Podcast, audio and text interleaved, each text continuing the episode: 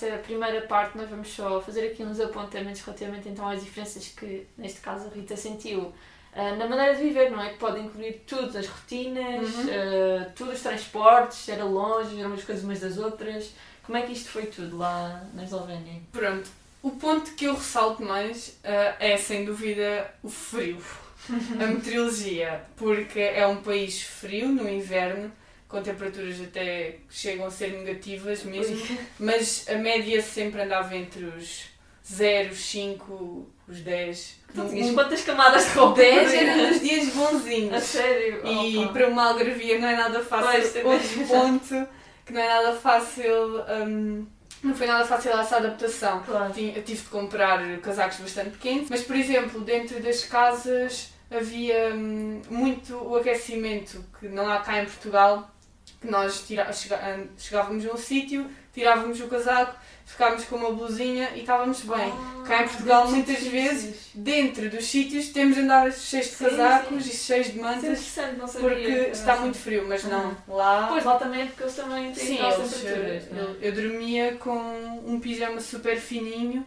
porque a casa em si já era muito quente. Engraçado. Mesmo já próprio dos edifícios. Sim, já está inserido nos edifícios logo desde que são construídos. Exato. Eu pelo menos acho, porque mesmo nas faculdades uhum. e nos cafés e isso, estava sempre o aquecimento Sim. ligado. Sim, nós cá não temos muito isso. Cá não, não, não temos tantas condições aqui do meio, não é? Não, lá não é por isso, é por eles passarem muito frio e pois. se calhar iam gastar mais dinheiro mais. Uh, se uh, optassem por fazer isso depois uhum. do e isso é uma maneira de estarmos também confortáveis claro. nos sítios, por claro. exemplo, nas, eh, nos restaurantes, nos cafés. Se nós não estivermos bem confortáveis, sim. não, estamos, eh, não nos dá vontade de ir lá mais sim, vezes. Sim, sim, sim. E pronto, eh, é isso que também eles fazem lá um bocado, pôr okay. as pessoas já, em conforto, em, com conforto em relação a isso. Uhum. E assim, a nível da tua rotina, mudou muito, não mudou? Um, pronto, eu ia para a faculdade, uh, só que lá, uma diferença que eu achei também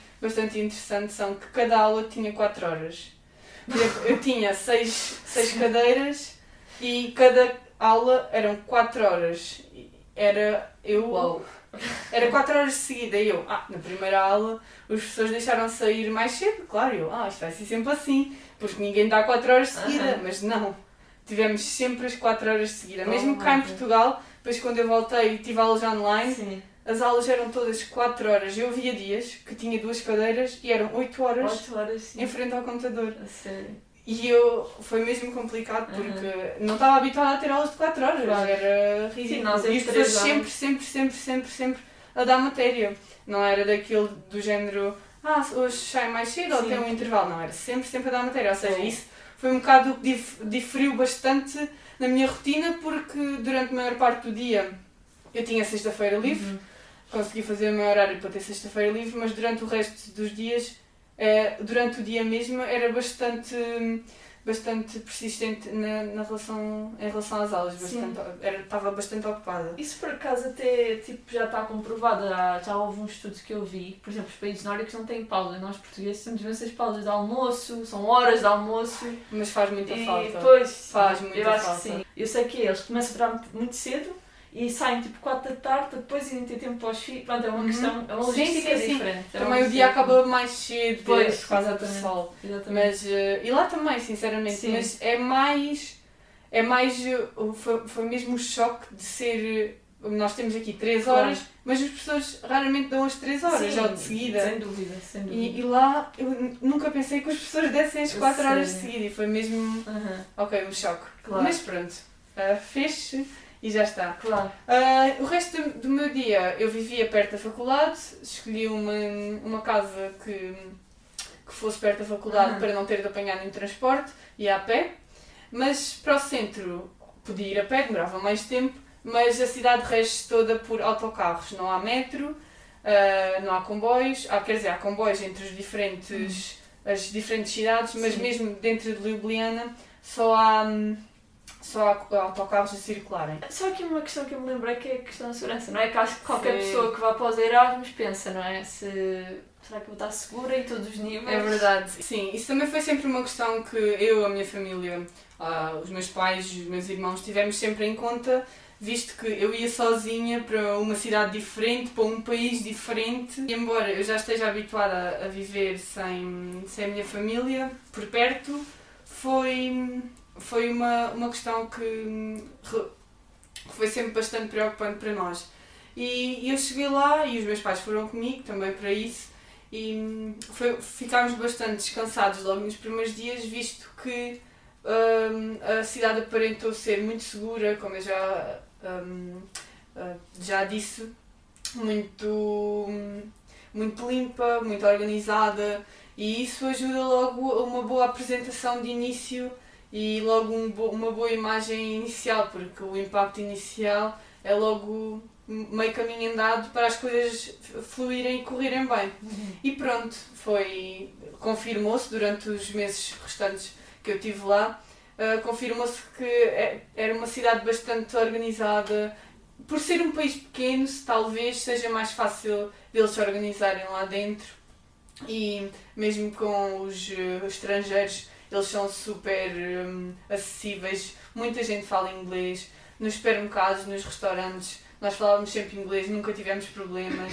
Uhum. Um, e pronto, em relação à segurança, por acaso tive sorte e correspondeu bastante às minhas expectativas. Pronto, eu acho que isso é mesmo muito importante, não é? Se cá, umas pessoas podem ter tido sorte em alguns locais, mas acho que se cá na maioria também uhum. compreendem, não é? Que aqueles estudantes, pronto, Exato. e, e por cá percebe-se, não é? Que os uhum. estudantes de Erasmus Uh, não sei, dá para ficar distinguido dos outros estudantes, não sei assim. Um, ou não? Claro que dá para distinguir do, dos outros estudantes, porque lá eles falam esloveno, nós sim, falávamos sim. inglês. Sempre que íamos a um sítio, eles percebiam que nós não éramos de lá uhum. e que provavelmente seríamos estudantes de Erasmus por estarmos todos e não ser só. ou irmos bastante ao mesmo restaurante, sim. ou irmos bastante ao mesmo supermercado. Sim, sim, sim. E isso foi engraçado também perceber uh, a dinâmica deles serem tão acessíveis uhum. em relação a isso. Sim.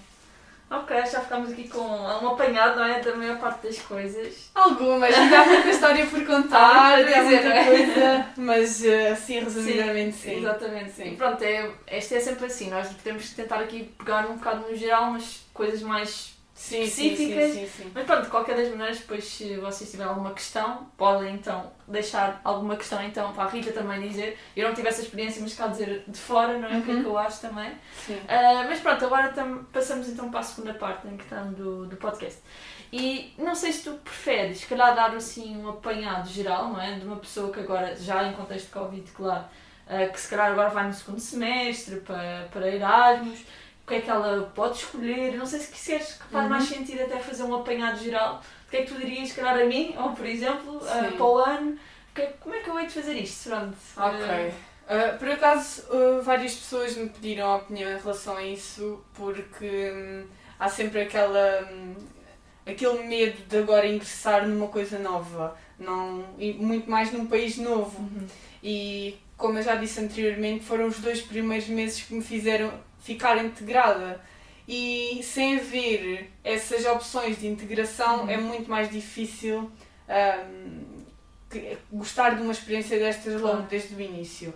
E o, a minha sugestão que eu dou agora para as pessoas é, é ter, terem paciência ou então aguardarem mesmo, por exemplo, tu uh, não te sugeria se calhar ir para o, no próximo semestre, uhum. mas se calhar, se calhar esperares mais outro semestre sim, sim, para ver se as coisas acalmam. Exato. Porque nós agora não sabemos como é que as coisas vão estar em fevereiro. Esse claro. fevereiro é quando o semestre vai começar. Uhum.